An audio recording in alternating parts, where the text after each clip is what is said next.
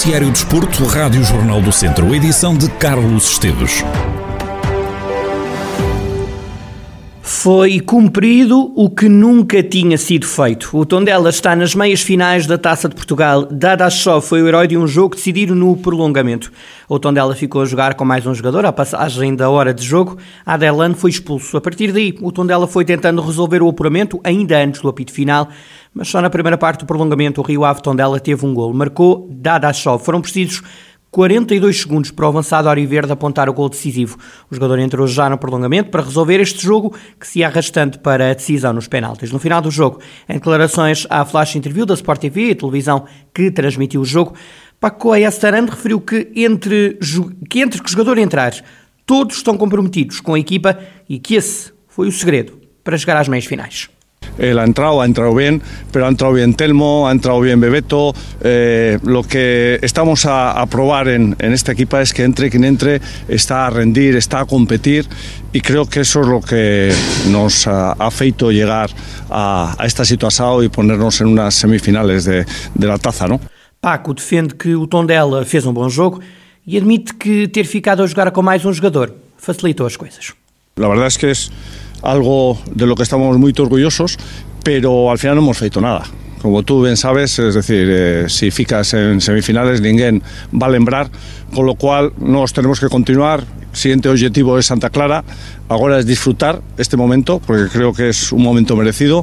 Equipa ha hecho un juego, creo que muy tobo, pues con la expulsión, lógicamente, pues daba la impresión que era cuestión de tiempo, ¿no? Quizá hemos sido eh, por momentos siendo tan dominantes no era preciso jugar tanto como hemos jugado hacia atrás y, sin, casi sin presión llegar a, a, a nuestro propio área, pero bueno, eh, al final yo creo que había miedo en ese momento de, de perder lo, lo, ganado y a partir de ahí pues lo que, lo que decimos, ¿no? a disfrutar este momento. Nesta flash interview, Paco dedicou a vitória a Moratória, jogador dos Oriverdes, que está retirado devido a problemas de saúde. O técnico do Tondela aproveitou também para dedicar a passagem às meias finais a uma adepta que lhe escreveu uma carta a agradecer tudo o que a equipa tem feito. E sobre as meias finais, o treinador do Tondela diz que não pensa nessa fase da taça, até porque, lembra Paco, ainda nem adversário se conhece.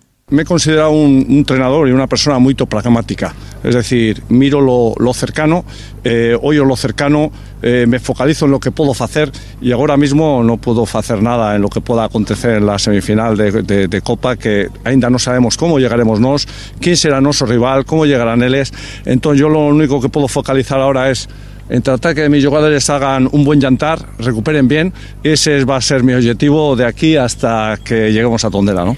Do lado dos Vila Condensa, o treinador uh, Luís Freire diz que a expulsão de Aderlan acabou por ser determinante num jogo também marcado pela quebra física dos jogadores do Rio Ave. O lance da expulsão acaba por desequilibrar porque ficamos com menos um jogador em campo, o Tondela tem qualidade, uma equipa bem organizada e conseguimos criar um lance aos 73 minutos, uma jogada muito bem construída da nossa parte, com muito mérito, e esbarra no poste. Penso que se a bola entra, nós íamos ser uns justos vencedores do jogo, porque também nunca nos encolhemos com bola, sem bola sim, tivemos mais, mais reservados.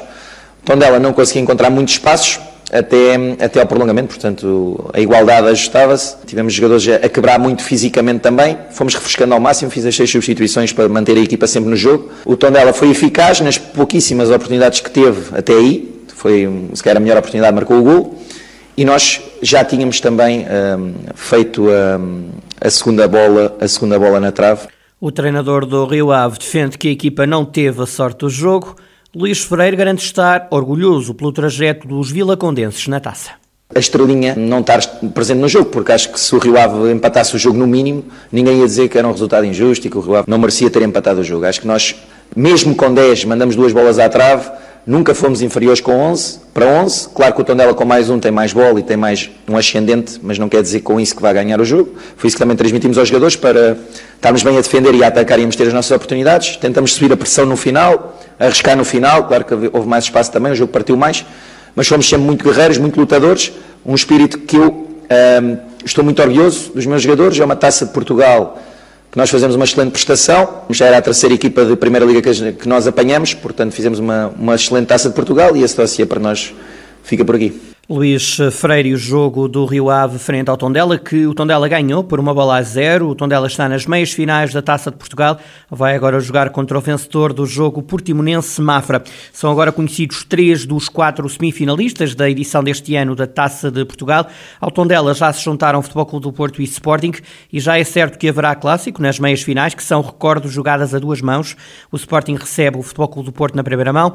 As meias finais serão decididas no Dragão. Mais logo se saberá com quem vai jogar o Tondela às meias finais da Taça de Portugal, sabendo-se desde já que a primeira mão será jogada em Tondela, no estádio João Cardoso, e decidida ou em Portimão ou em Mafra. Vai ser cumprido um minuto de silêncio em todos os jogos do próximo fim de semana, nas provas organizadas pela Associação de Futebol de Viseu em homenagem a Tiago Viegas, jovem jogador do Vila de Sá que morreu num acidente de viação. A Associação de Futebol de Viseu autorizou também o uso de fumo negro nas mangas das camisolas dos jogadores. Uma pessoa que se guarda no coração e que não se esquece dos amigos. Assim é Paulo Sousa aos olhos de um amigo de há vários anos. Fausto Formoso diz que o treinador, que já foi apresentado no Flamengo, é alguém racional e tranquilo a ver futebol. É uma pessoa que hum, é mil por cento correta, é amigo do seu amigo, não se esquece das pessoas, é uma pessoa que se guarda no coração.